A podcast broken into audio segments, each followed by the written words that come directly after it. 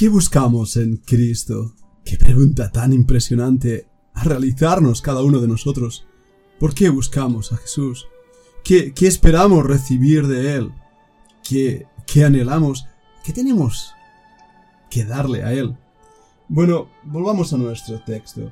Ahí en Juan nos recuerda el versículo 39 que el Señor les dijo, venid y ved. Esas palabras de Cristo se repiten en varios lugares donde el Señor Jesucristo invita a aquellos que le buscan a que vean, a que miren. Mirad a Él y sed salvos todos los términos de la tierra. Este es un versículo que nos recuerda la realidad de que ver a Cristo es tener vida. Y cuando el Señor Jesucristo les dice venid y ver. En el original eh, griego la palabra es ercheste kai obseshe. Es una palabra interesante. Es una forma definida de invitación, pero también de promesa. Está en futuro. Venid, ved. Casi es, venid, asombraros. Y así les muestra dónde él habita. Nosotros tenemos que hacer lo mismo. Tenemos que acercarnos al Señor y en ese entendimiento eh, de esas palabras que vienen a ser una expresión idiomática griega, poder ver con asombro dónde habita el Maestro y así hacer como Marta o María, sentarnos a sus pies para poder aprender. ¿Y cómo lo sabemos? Lo sabemos por el versículo 39 que les dijo, venid y. Fueron y vieron donde moraba y se quedaron con él aquel día, porque era como la hora décima. Ahora, fijémonos bien, esa, esa expresión, se quedaron con él, en griego es una palabra para autoi, que quiere decir a su lado, junto a él. Es la misma actitud que tiene María sentado a los pies de Cristo. Están ahí acercándose a Él durante todo el día. De hecho, hasta la décima hora se ha hecho tarde. Cuando vemos, por ejemplo, la actitud de los demás discípulos en diferentes pasajes, las horas que son mencionadas. Menciono, por ejemplo, en Juan 19, 14, en 20, 19, las horas de estar con Cristo. Estoy seguro que Juan recordó hasta el último día de su vida esa primera ocasión en que encontró a Jesús. Y es interesante porque Andrés, en el versículo 40, hermano de Simón Pedro, era uno de esos dos que habían oído a Juan y habían seguido a Jesús. Y el versículo 41, cuando nos dice que halló primero a su hermano Simón, ese primero indica que Andrés fue corriendo para encontrar a su hermano y fue corriendo antes que el mismo Juan. Ambos corrieron, pero Andrés corrió más en esta ocasión. Es lo que nos indica el original griego. incluso nos indica que Andrés, antes que hubiera hecho cualquier otra cosa, lo que hizo fue buscar a su hermano.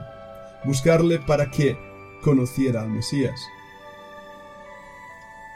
Qué lección tan tremenda tenemos. Cuando conocimos al Señor Jesucristo como Salvador personal, me pregunto si corrimos a buscar a otras personas y decirle qué había acontecido en nuestras vidas. Hemos encontrado al Mesías. Es lo que dijo Andrés. Y como si hubiera encontrado oro o diamantes, empezó a compartirlo, empezó a decirle a aquellos que más amaba.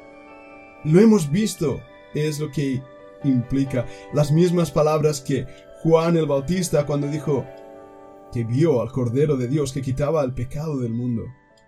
Y esa misma expresión, el Mesías. ¿Sabéis que es la única ocasión, bueno, exceptuando otra en el 4.25 de Juan, donde la palabra hebrea Mesías aparece? En otros lugares es mencionada como el Cristo. En griego quiere decir el ungido. La palabra griega crio quiere decir anunciar. Sin embargo, aquí es presentada con ese título hebreo, el Mesías. El versículo 42 nos habla como Jesús miró, miró a Andrés, miró a Pedro, y mirándole Jesús. ¿Qué os recuerda? La misma palabra utilizada también en Lucas 22, 61, cuando este mismo Pedro le niega. La mirada del Maestro llega a penetrar hasta lo más íntimo de su alma, lo más cercano.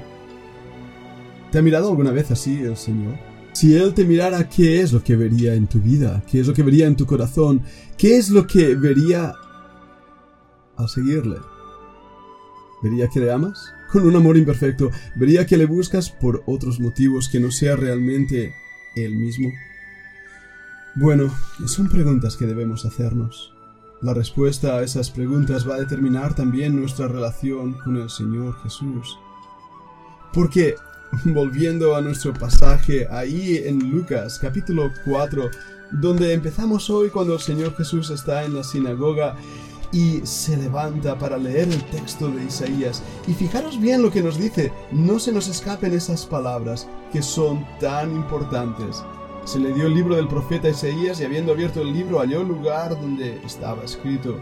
Y el versículo 20 dice que enrollando el libro, después de haber leído, lo dio al ministro y se sentó. Y escucha estas palabras. Y los ojos de todos en la sinagoga estaban fijos en él. Jesús mira el alma, el hombre mira a Cristo. Qué diferentes miradas. ¿Y tú? ¿Cómo le miras hoy? ¿Por qué le sigues? ¿Qué buscas? Quiera el Señor llevarnos a todos realmente a buscarle, porque como dice el Salmo, buscad a Dios y vivirá vuestro corazón. Cuando buscamos a Dios con toda nuestra alma, entonces es cuando podremos sentir esa mirada de Cristo que se da cuenta que hemos dejado nuestras redes, lo hemos dejado todo para seguirle y no buscamos en Él nada más que a Él mismo y por eso nos sentamos a sus pies, al lado de Él, como hizo María, como hicieron esos primeros apóstoles, para escuchar su voz, aprender de Él. ¿Y cómo haré esto? me dirás. Bien, hoy en día tal vez nos resulte un poco más difícil porque no le vemos, pero Él está aquí.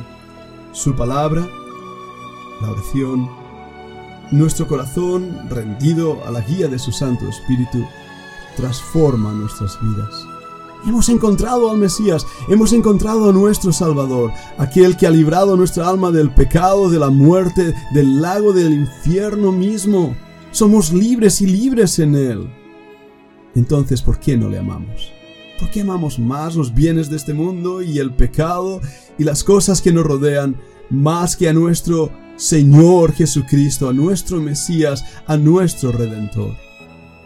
Oh alma que escuchas, estimado mío, si hay algo que se interpone entre tú y el Señor, déjalo, como dejaron sus redes. Sigue al Maestro, ámale. Pon tus ojos en Cristo. Recuerda el himno que a veces cantamos. Pon tus ojos en Cristo, tan lleno de amor. O como dice en Hebreos 12:2, puestos los ojos en Jesús, el autor y consumador de la fe, el cual por el gozo puesto delante de él sufrió la cruz, menospreciando el oprobio, y se sentó a la diestra del trono de Dios. Quiera el Señor ayudarnos hoy a que sigamos a Cristo, puestos los ojos en Él, y esperando su pronta venida por nosotros. Mientras tanto, sentémonos a los pies del Maestro y sigamos aprendiendo de Él.